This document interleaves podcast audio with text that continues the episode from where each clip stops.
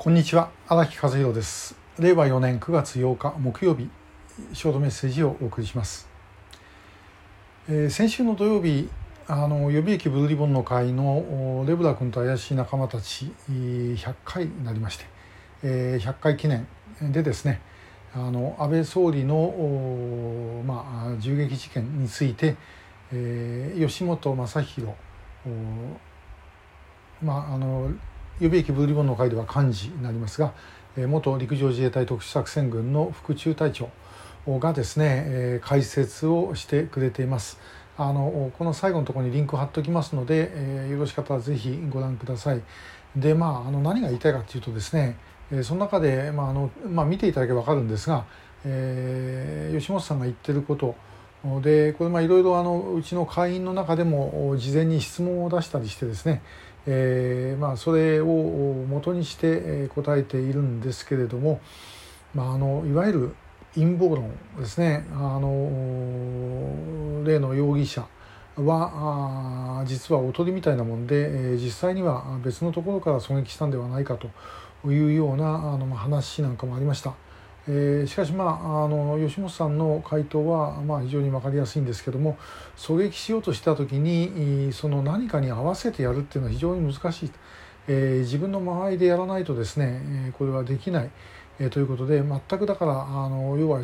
えー、バーンという音をですね一緒にして 安倍さんを狙撃するということは、まあ、不可能ではないでしょうかというような、まあ、ことでした。で、えー、まああの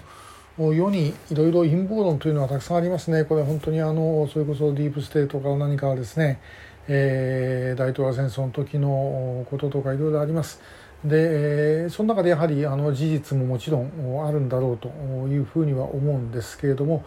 あんまり振り回されすぎるのもどうだろうかっていう感じはもちろんします。えー、とは言いながら私自身も振り回されてますからねあんまり人に偉そうなことは言えないんです。えー、言えないんですけれどもやはり事実をこう少しずつ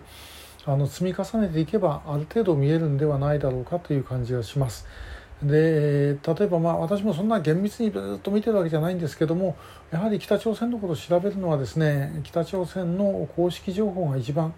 あの確実です。で確実だって前にもお話しましたけども言ってることは全部嘘なんですけどもずっと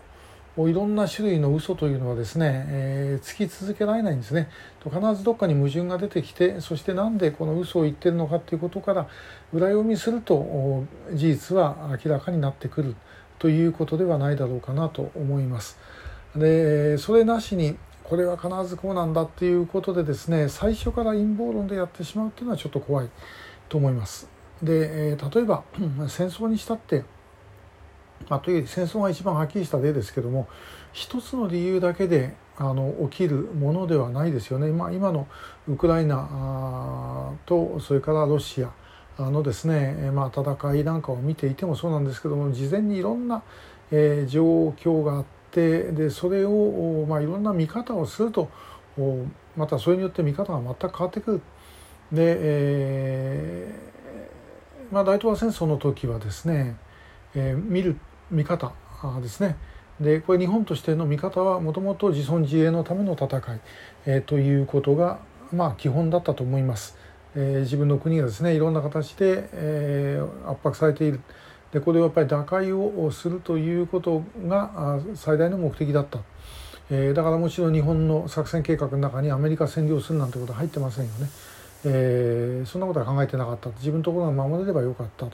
ですけどもしかし一方でこの日本の戦いによって、えー、まあ、あの植民地だった国々があの解放されていったとそのきっかけになったということも事実です。でまあ、でもアジア解放のためのために日本が戦ったということではなかったと私は思うんですけどねでも結果的にそうなったという部分はあると思います。しかしまあ逆にですねえー、逆の見方からすればそのアジアに対する侵略戦争だったという見方もそれはまあ成り立つわけであって、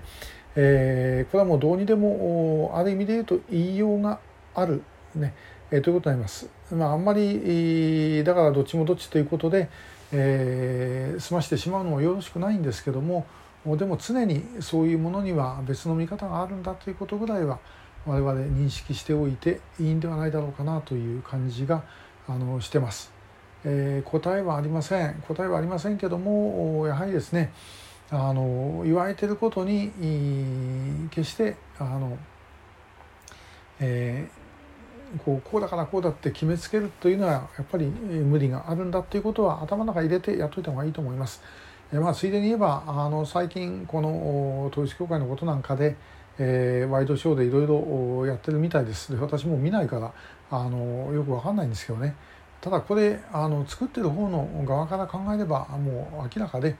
えーまあ、もちろん局の方針ってありますけどもやっぱりその番組の担当者からするとどうやればあの視聴率稼げるかっていうことが最大の目的になります。えー、すとそのためにはいかにセンセーショナルに